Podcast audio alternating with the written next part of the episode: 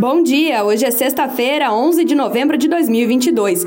Hoje você escuta sobre os receios dos investidores com a próxima gestão Lula, com mais gastos do que o previsto no radar, sobre os resultados do Itaú para o terceiro trimestre com maior inadimplência e sobre como a BRF está mirando a Copa do Mundo para crescer no Oriente Médio. Esse é o Ouvir um Podcast da Bloomberg Linha.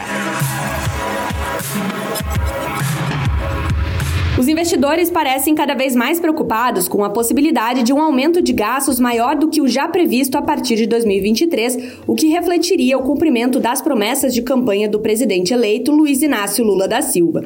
O mercado aguarda o aceno de medidas de responsabilidade fiscal.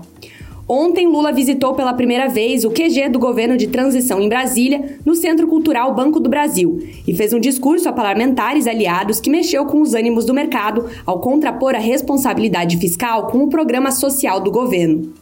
É consenso entre os economistas e analistas ouvidos pela Bloomberg Linha que os questionamentos de Lula sobre compromisso fiscal não caíram bem no mercado. O mau humor no mercado financeiro se manteve ao longo do dia e potencializou depois do anúncio do coordenador de transição e vice-presidente Geraldo Alckmin sobre os novos integrantes que vão compor o grupo de transição do governo. No site da Bloomberg Linha você confere as análises completas de alguns nomes do mercado. Com o aumento da margem financeira com clientes, impulsionada pela evolução positiva na carteira de crédito, o Itaú Unibanco lucrou 8 bilhões de reais no terceiro trimestre, uma alta de quase 20% em 12 meses. A cifra se refere ao resultado recorrente gerencial. O maior banco privado do país também conseguiu a rentabilidade, mas inadimplência, principalmente de pessoas físicas com atraso no pagamento das faturas, pesou no resultado divulgado na noite de quinta-feira. O índice de inadimplência acima de 90 dias aumentou de 2,7% para 2,8% da carteira de crédito em três meses. A alta ocorreu no segmento de pessoas físicas e de micro, pequenas e médias empresas no Brasil e está relacionado, segundo o banco, à rolagem de créditos que se encontravam na faixa de atraso entre 15 e 90 dias no trimestre anterior e ao crescimento da carteira. Já o aumento das despesas de PDD, provisão para devedores duvidosos, no trimestre, aconteceu nos negócios de varejo no Brasil.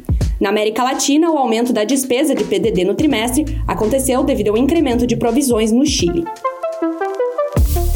A BRF, dona das marcas Perdigão e Sadia, acredita que o próximo trimestre deve ser marcado pelas campanhas de marketing que vão acontecer durante a Copa do Mundo e também pelo alto número de exportações de carnes. Em teleconferência nesta quinta-feira, a empresa disse que o Mundial de Futebol Masculino, que começa no dia 20 de novembro, deve beneficiar a companhia no próximo trimestre por causa das ativações e do patrocínio que serão realizados, além de dar à BRF uma chance de expandir os negócios no Oriente Médio.